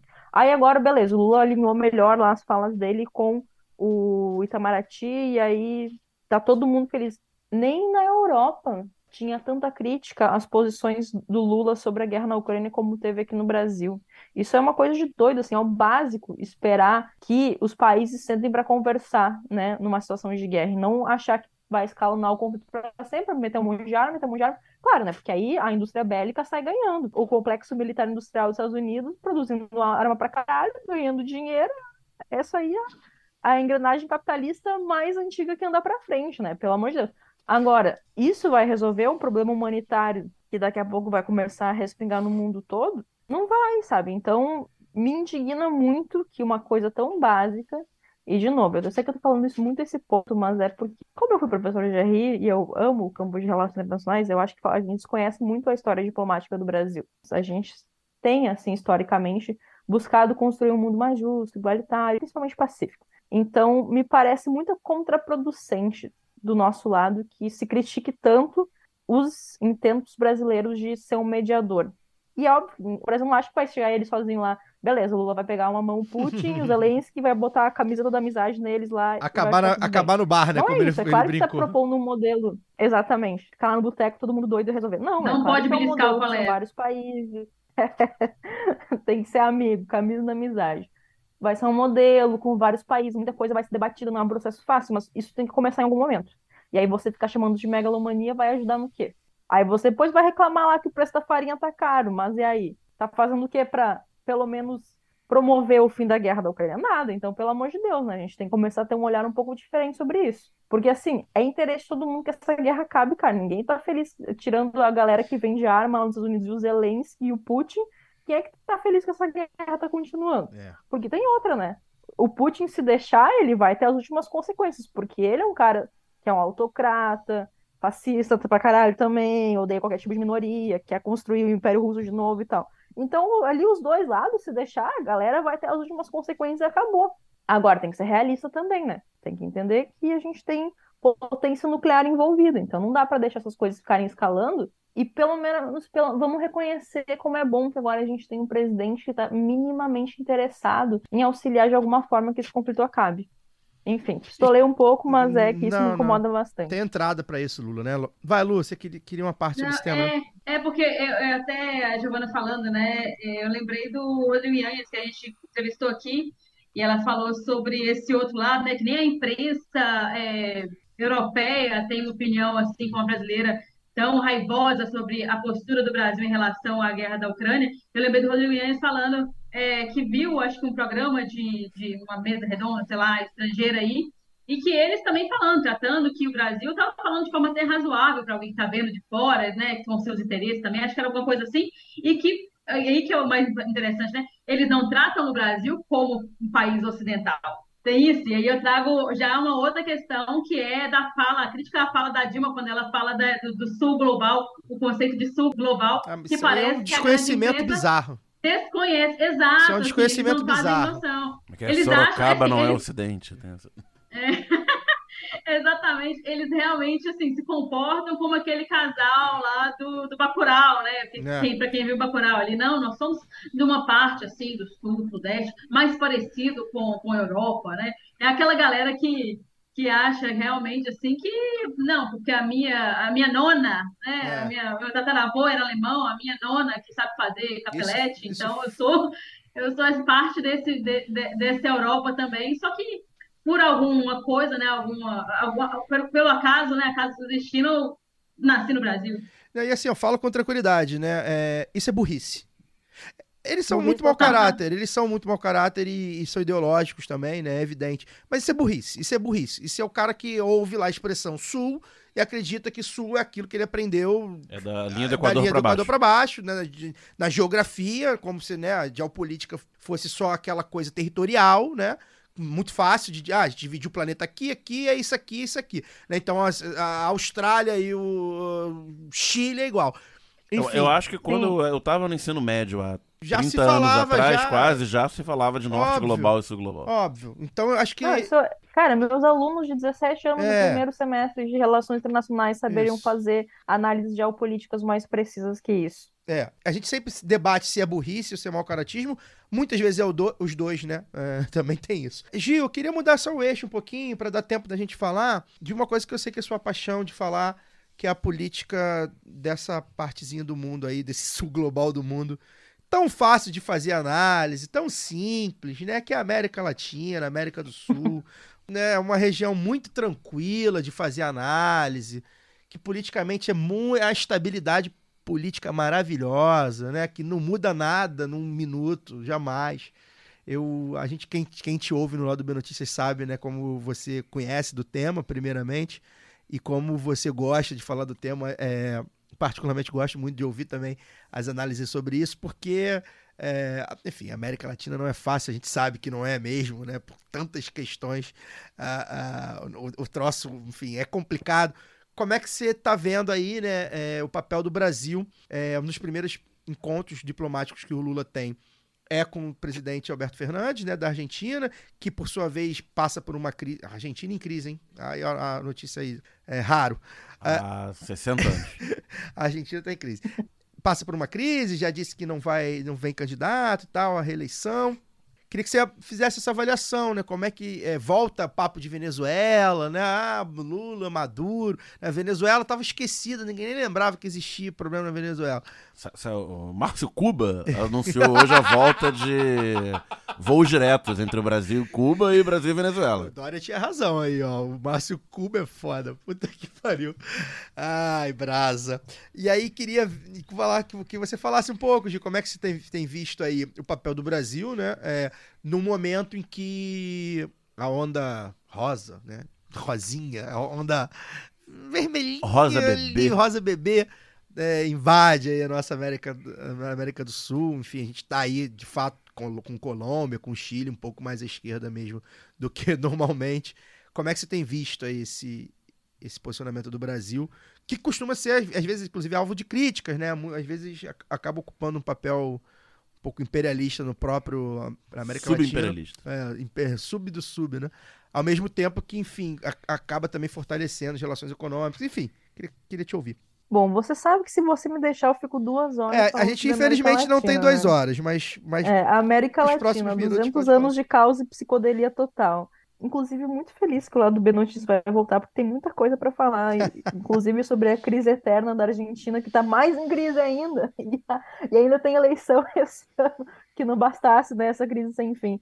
Mas falando sobre o Brasil na América Latina, são três coisas, pelo menos, que são muito, é, que demonstram bem o que vai se desenhar para a América Latina nesse momento, né? O primeiro, é claro, que o Brasil retoma a tradição de ter o primeiro país a ser visitado sendo a Argentina, né? O Lula retribuindo o Alberto Fernandes, que assim que o Lula foi eleito, o Alberto Fernandes já estava batendo na porta dele no dia seguinte, que o cara é o maior fã do Lula vivo.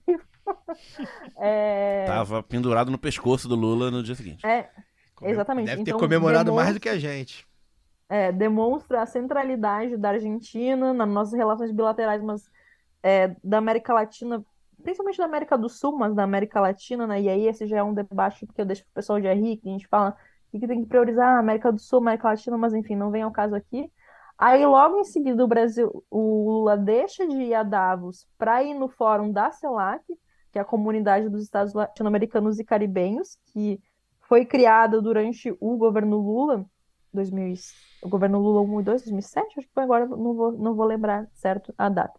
Mas que era um, um grande símbolo assim de união dessa região e também, de certa forma, se contrapondo um pouco ao que era a OEA, mais ou menos, é, e volta para a CELAC, né, porque o Bolsonaro tinha, é, o Brasil não estava mais participando da CELAC, e mais importante de tudo, que saiu há poucos dias, que foi o retorno do Brasil ao Unasul, essa aí eu chorei, não vou mentir, me emocionei, que eu sou uma apaixonada, é, e aí nessa, nessa tentativa de reconstruir a Unasul, porque se a gente fala mais ou menos em ciclo progressista, a gente também teve um ciclo de direitas muito fortes, né, nesse ínterim, aí entre ciclos progressistas. Na verdade, direita é meio que o comum na América Latina, né? A gente vive uma exceção histórica recente, aí nos últimos anos, enfim, pós-ditaduras, etc.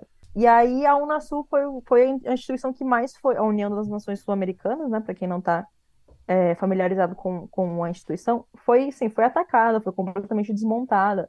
Tomaram até a sede da Unasul lá no Equador, uma tristeza total. E, cara, a Unasul, eu ficava pensando, por exemplo, durante a pandemia, o que teria sido a pandemia na América Latina, uma das regiões que mais sofreu com a pandemia no mundo, né? Que mais teve taxa de mortalidade per capita, se a gente tivesse um Unasul que tinha um Conselho Sul-Americano de Saúde, que tinha um órgão voltado para a cooperação em saúde, que inclusive tocava coisas maravilhosas na época. Imagina se a gente tivesse um órgão institucionalizado de cooperação em saúde na América do Sul durante a pandemia. Sim. Quanta coisa poderia ter sido diferente.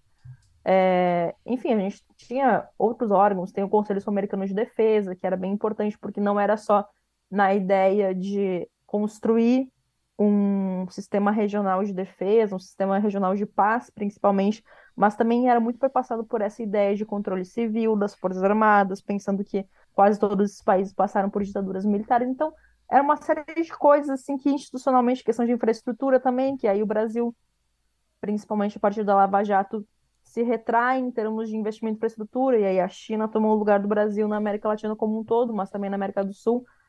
Todas essas coisas, sabe, que a gente construiu instituições regionais, as pessoas, né, especialmente a oposição, tenta pautar como algo muito ideológico, mas na verdade eram cooperações muito profundas que visavam a fortalecer economicamente, socialmente e também esses países perante o mundo, né? Construir uma região forte, que eu acho que esse sempre foi o projeto, e aí não vamos se enganar, o Brasil queria ser líder desse projeto, e aí também a gente não é nenhum país é completamente benevolente, o Brasil constrói é, inclusive, isso aí dava muita briga, tá? De Lula com Hugo Chaves, É. com O o Nestor, com a Cristina, com o Evo, o pau, tora... o pau comia geral ali no Sim. meio, porque o Lula também queria ser que o Brasil fosse o líder regional e o porta-voz da América do Sul ou da, da Latina um pouco mais difícil, né? Porque a gente não tem tanta proximidade assim com a América Central, mas principalmente da América do Sul. É claro, também tinha essa dimensão, mas a gente perdeu muita coisa nesse, nesse desmonte, inclusive a capacidade de lidar com as crises internas,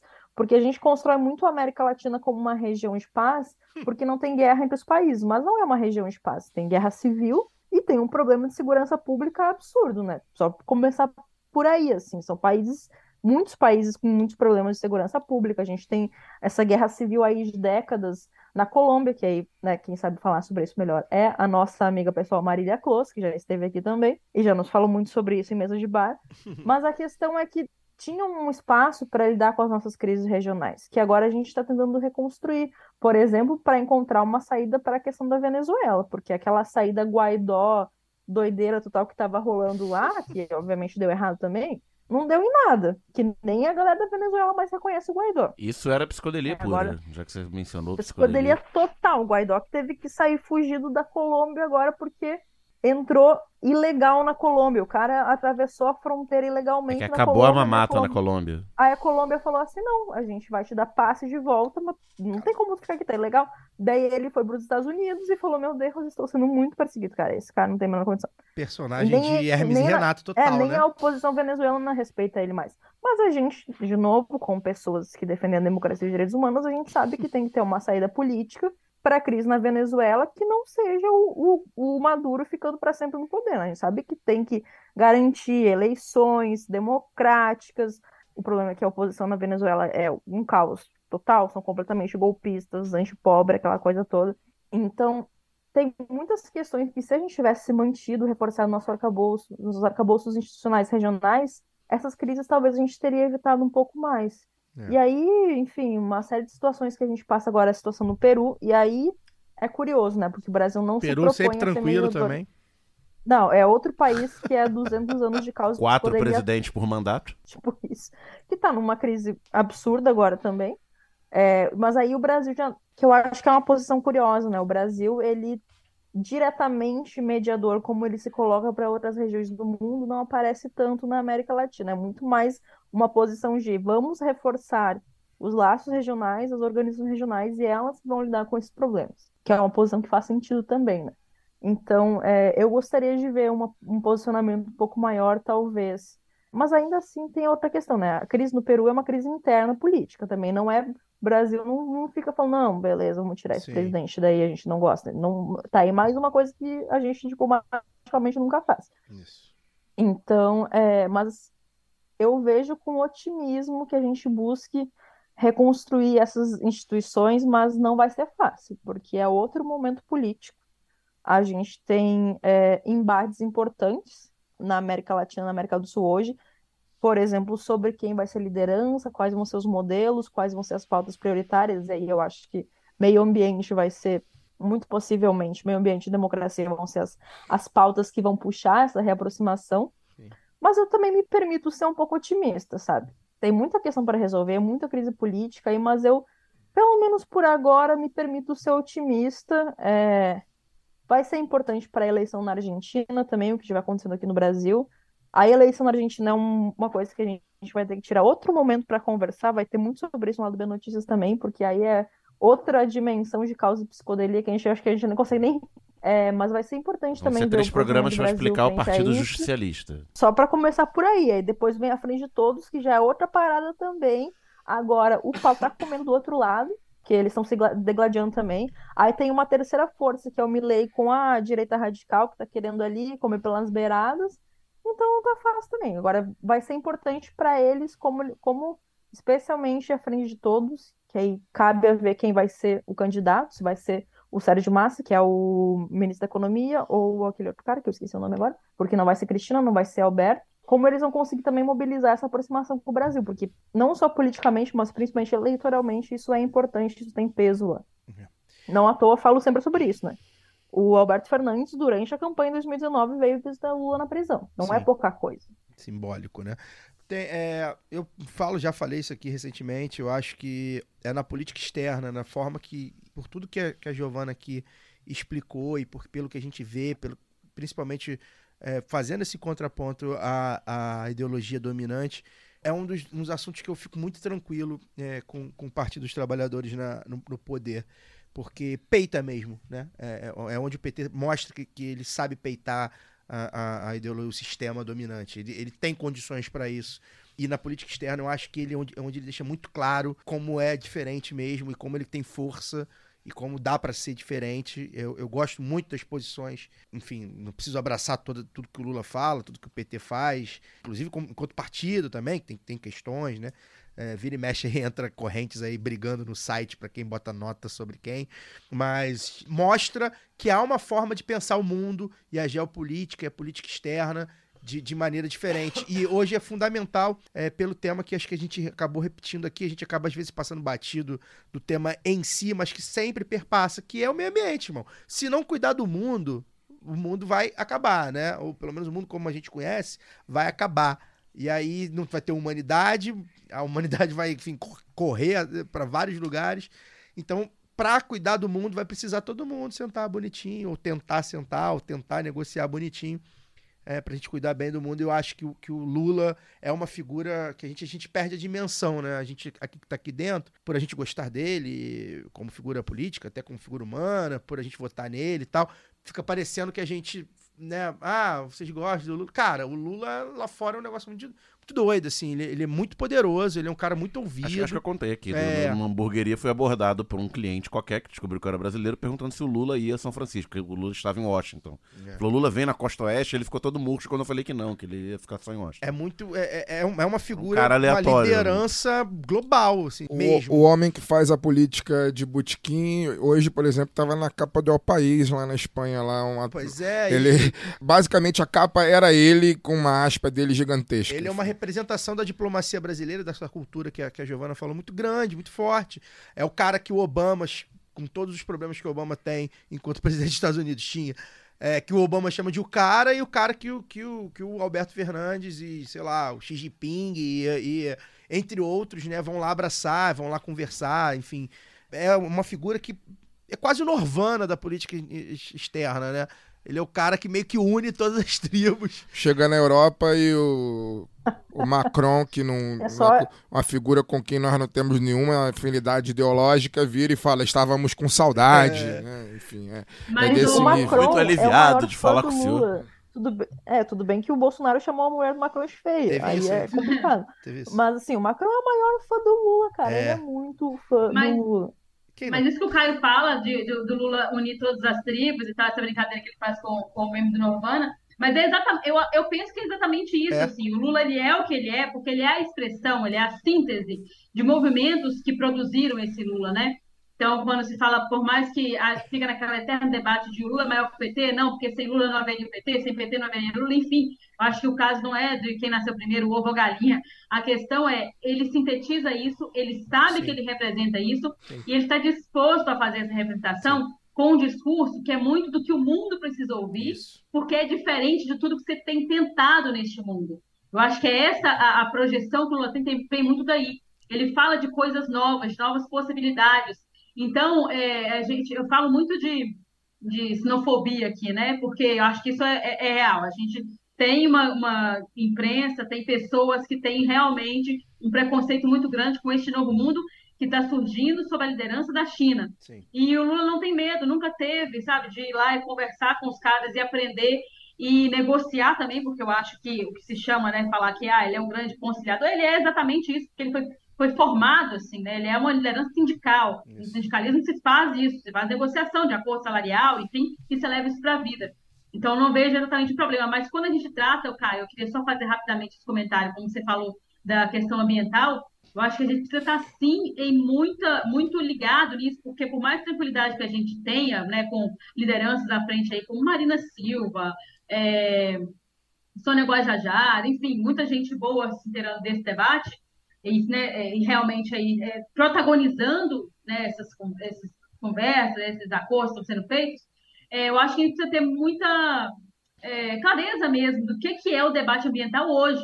Porque eu acho que para a maior parte das pessoas é aquilo que a gente conversou com a Marcela Oliveira, que é, aliás, acho que hoje é aniversário da Marcela Aniversário Oliveira, dela, é, com a gente, é. é verdade. Deixar um beijo para ela, é uma grande liderança, uma grande é, é, uma grande voz né, de- de- dessa pauta ambiental urbana, até, porque é algo que a gente ouve falar pouco, que assim, as pessoas, a gente conversava isso lá né, com ela, as pessoas acham que, muitas vezes acham que ah, basta plantar árvore, economia de carbono, não faz nem ideia que é economia de carbono, e isso também está em disputa, isso também está é, é, em- é, tá sendo é, puxado lado a lado assim, porque de um lado tem gente que acha que se a gente não repensar os nossos modos de produção, então acaba-se o dinheiro, que não é verdade, porque a riqueza está aí, ela só é mal distribuída.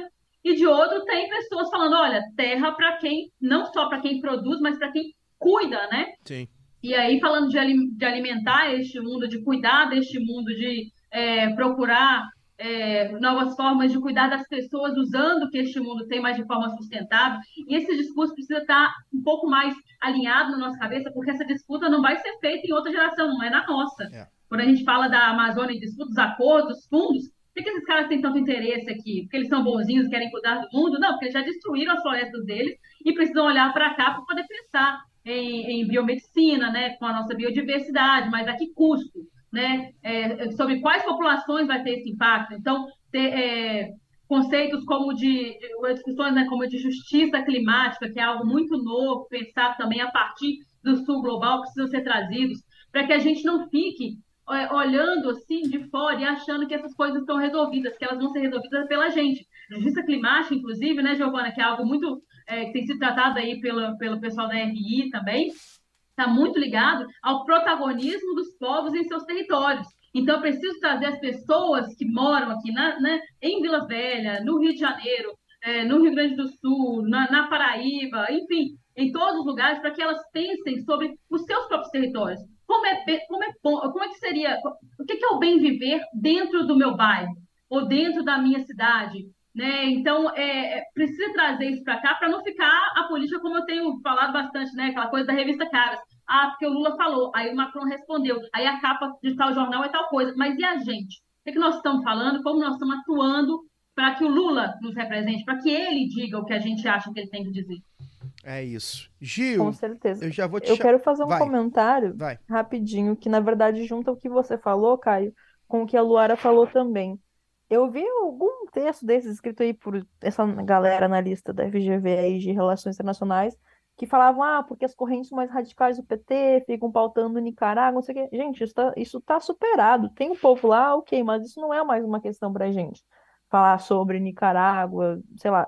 O que a gente quer é falar sobre mudança climática, ah, democracia, beleza, mas não é só ah, porque é Nicarágua, porque o Lula vai abraçar. Não sei. Quem tá pautando Gente, Nicarágua é mídia, inclusive. Não, exatamente, isso não é uma questão mais. Deus supera já isso.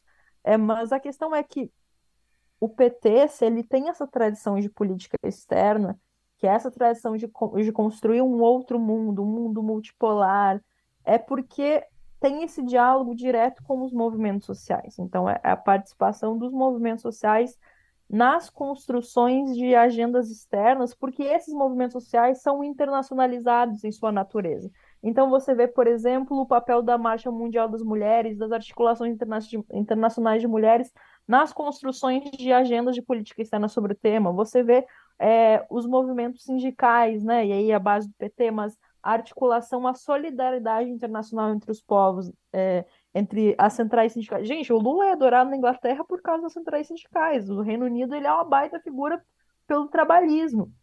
E agora, essa questão dos povos em seus territórios, é, dos povos originários, principalmente, também participando da construção dessas agendas internacionais, porque, não só porque eles, ah, para a gente é importante, não, porque são movimentos que são internacionalizados em sua natureza, são movimentos que fazem articulações internacionais por fora da, da diplomacia estatal.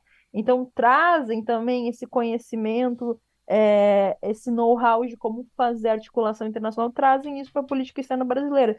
E por isso que eu acho que o PT é um partido que tem essa tradição é, internacional e que sabe construir bem essas agendas justamente por essa ligação com os movimentos sociais, que é uma coisa que precisa ser ainda mais reforçada. E aí a gente vai falar muito em RI sobre democratização da política externa, né? A política externa não pode ser construída só pelos quadros técnicos do Itamaraty, por mais bem qualificados que sejam. Não, a gente precisa que a sociedade e os movimentos sociais, principalmente, construam essa política externa. Por exemplo, a aproximação do Brasil com o continente africano foi muito pautada pelo MNU e pelo movimento negro de forma geral. Aí já nos anos 90, mas aí depois no, no governo Lula também tem uma participação importante. Então, é entender que são que são movimentos que se retroalimentam, mas isso explica muito de por que a gente vê esse diferencial nas questões de política externa do PT. Laços de solidariedade latino-americano também é uma questão que sempre teve muito presente na construção do partido, laços que foram construídos no exílio durante as ditaduras, mas laços dos movimentos, porque, repito, os movimentos fazem suas relações exteriores também, né? Os movimentos, as pessoas giram, existe essa solidariedade, e isso precisa pautar a política externa. Por isso que é importante que quando o Lula vai para a China, ele tem que levar mesmo o pessoal do, tem que levar o estágio, tem que levar o pessoal do MST, porque isso tem a ver com laço em trabalhadores, isso tem a ver com construção de reforma agrária, isso tem a ver com é, agroecologia, tem a ver com tudo isso, entende? Então, essas coisas precisam caminhar juntas, e é bom que elas caminham juntas, e eu espero que elas caminhem ainda mais, que a diplomacia brasileira se abra ainda mais para a influência dos movimentos sociais, não só da sociedade como um todo, mas dos movimentos sociais organizados. Eu acho isso central. Perfeito, ótima fala para a gente encerrar o, papo. É, tinha anotado aqui, queria falar um pouco do papel de cooperação com os países africanos, queria falar um pouco mais sobre China e BRICS também, mas enfim, fica para a próxima. Você voltará em breve com certeza. Gil, muito obrigado. Deixa seu destaque final aí, o seu, seu recado. Imagina, gente, eu que agradeço. É, para mim é sempre uma diversão muito grande falar de política internacional, porque eu amo, é, é uma paixão, ainda que eu não trabalhe mais diretamente com isso hoje, é uma coisa que eu estou sempre acompanhando. E agora volto lá do B Notícias, então a gente vai continuar falando sobre América Latina todo mês. Com certeza não vai faltar assunto. Continuaremos esse assunto numa mesa de boteco, aparentemente é o domínio ali da política externa brasileira. Quem quiser me chame, quem estiver por Porto Alegre pode me chamar para a gente sair tomar uma cerveja e falar de política internacional, futebol e tudo que for. E assim, lado B continue prosperando, continue sendo essa mídia indispensável hoje. Um beijo e um abraço a todas e todos que estão nos ouvindo no futuro, eu espero que o Inter ganhe esse jogo, apesar de que não está acontecendo isso agora. E Sempre esportivo alagoano tá na frente. Não, deixa abaixo isso aí, deixa abaixo. É, antes da- de eu dar o encerramento aqui, né, é, retificar, ratificar, na verdade, a, a- a informação, né? A gente renovou a parceria com o Sindipetro Rio e o Lado B Notícias voltará em maio, né? A gente acabou se despedindo aí do Notícias, mas foi só por um mês. Já já em maio a gente volta com o Lado B Notícias com o time de sempre, a Giovana, a Fernanda, Castro e a Évila Vanderlei, né? Então, o Lado B Notícias está garantido até o final do ano. Mandar um abraço pro pessoal do Sindipetro Rio, principalmente aí pro Roberto, nosso apoiador, que sempre tá fazendo eh, eh, o meio-campo. eh, também com o Matheus, com o Antoninho, com a Natália, que nos ajudam aí na luta diária da comunicação contra hegemônica. Porém, a gente ainda segue na tentativa de melhorar o nosso orçamento, né, de incrementar o nosso orçamento, e principalmente com foco aqui, no lado B do Rio, né? A gente tem outros eh, projetos, além de manter o projeto do lado B do Rio, tem- a gente quer expandir, né? É, a gente agradece a todos e todas que chegaram juntos aí nas últimas semanas em nosso financiamento coletivo. A gente conseguiu sim uma melhora, mas ainda não é, foi o suficiente para voltar ao patamar é, de alguns anos atrás. Né? Então a gente segue pedindo para você considerar apoiar o lado B na Aurelo. Você acessa lá aurelo.cc barra lado B do Rio e faz seu apoio. Né? Na semana passada a gente estreou um novo conteúdo exclusivo chamado Zap Lado B. O que é o Zap Lado B? Áudios curtos, né, ali de 5 a 10 minutos, com análises mais concisas dos painelistas, como se saísse do nosso Zap, né, direto pro apoiador e apoiadora do lado B na Aurelo. E o primeiro episódio foi o Daniel falando sobre o arcabouço fiscal. A gente vai explorar bastante o Daniel e os temas econômicos nesse formato. Quem sabe a gente explore a Gil também para aprofundar questões de política internacional. Outro recado importante a quem já é apoiador. Então, galera que já é apoiador do lado B eh, na Aurelo, tá? Ah, e no Padrim também. Depois de quatro anos, né? Tá completando quatro anos o nosso financiamento coletivo. Os valores do nosso financiamento vão mudar, tá? A partir já de maio, não será mais possível assinar o plano de dois reais, tá? Quem é, vai continuar. A gente vai descontinuar ah, no decorrer do ano, mas por enquanto não vai ser mais possível assinar o plano de dois reais. E além disso, o financiamento é, de 7 reais vai passar para 10 reais, tá? Então quem já tá aí com 7 reais e que pode pagar 10, é só continuar, vai mudar aí, vai no cartão ou no, ou no Pix, vai ser tranquilo, é, é só continuar. Se você não pode, pô, de 7 para 10 tá pesado, vai ficar mais pesado, sem problema. Você vai lá cancelar o apoio na Aurelo e você pode continuar pagando, né, o que puder, os 7 reais, um pouco mais, um pouco menos, fazendo as doações avulsas no Pix lá do B do Rio, arroba yahoo.com, que aí vai direto pra gente. As demais categorias de apoio vão seguir o mesmo valor. Daniel, tchau, tchau. Tchau, tchau. e Até semana que vem. Semana que vem. Fagner, tchau, tchau. Tchau, tchau. Até semana que vem. Espero eu. Semana que vem a gente vai gravar na quarta, né? Espero eu estar em completa ressaca, porém feliz do que vai acontecer na terça. Luara Ramos, tchau, tchau. Tchau, tchau, Caio, Fagner, Daniel, Giovana, que prazeraço esse papo ótimo aqui. Bom saber também que o Lado B Notícias está voltando, porque eu fiquei com saudade. É uma das minhas revistas aí semanais. E eu queria só deixar um beijo para Letícia Santos, ouvinte lá de Tararé, uma amiga já de alguns anos, e falou que agora está começando a ouvir podcasts, aí postou lá o Lado B. Então, Letícia, um beijo para você, seja bem-vinda. E agradecer a todo mundo que esteve com a gente até aqui. Valeu! O lado B fica por aqui. Até semana que vem. Forte Amplexo. Valeu.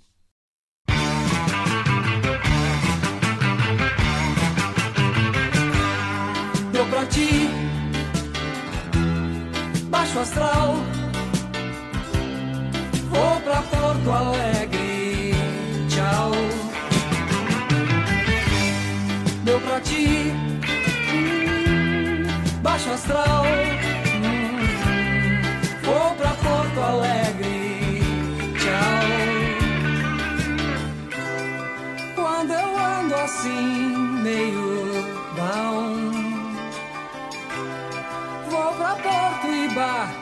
trilegal. Coisa de magia, sei lá. Paralelo 30. Caque, meu pra ti.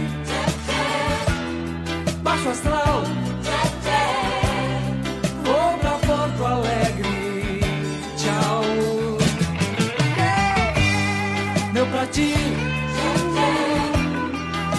So.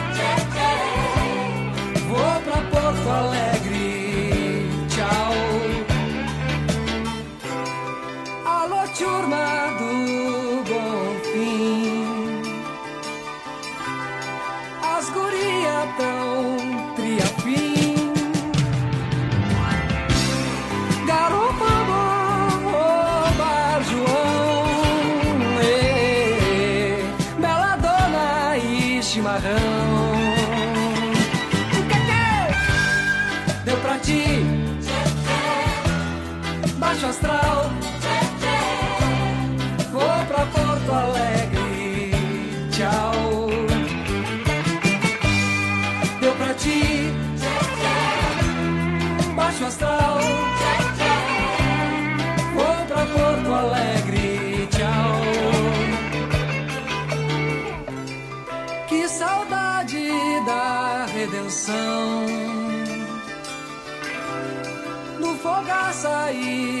falcão.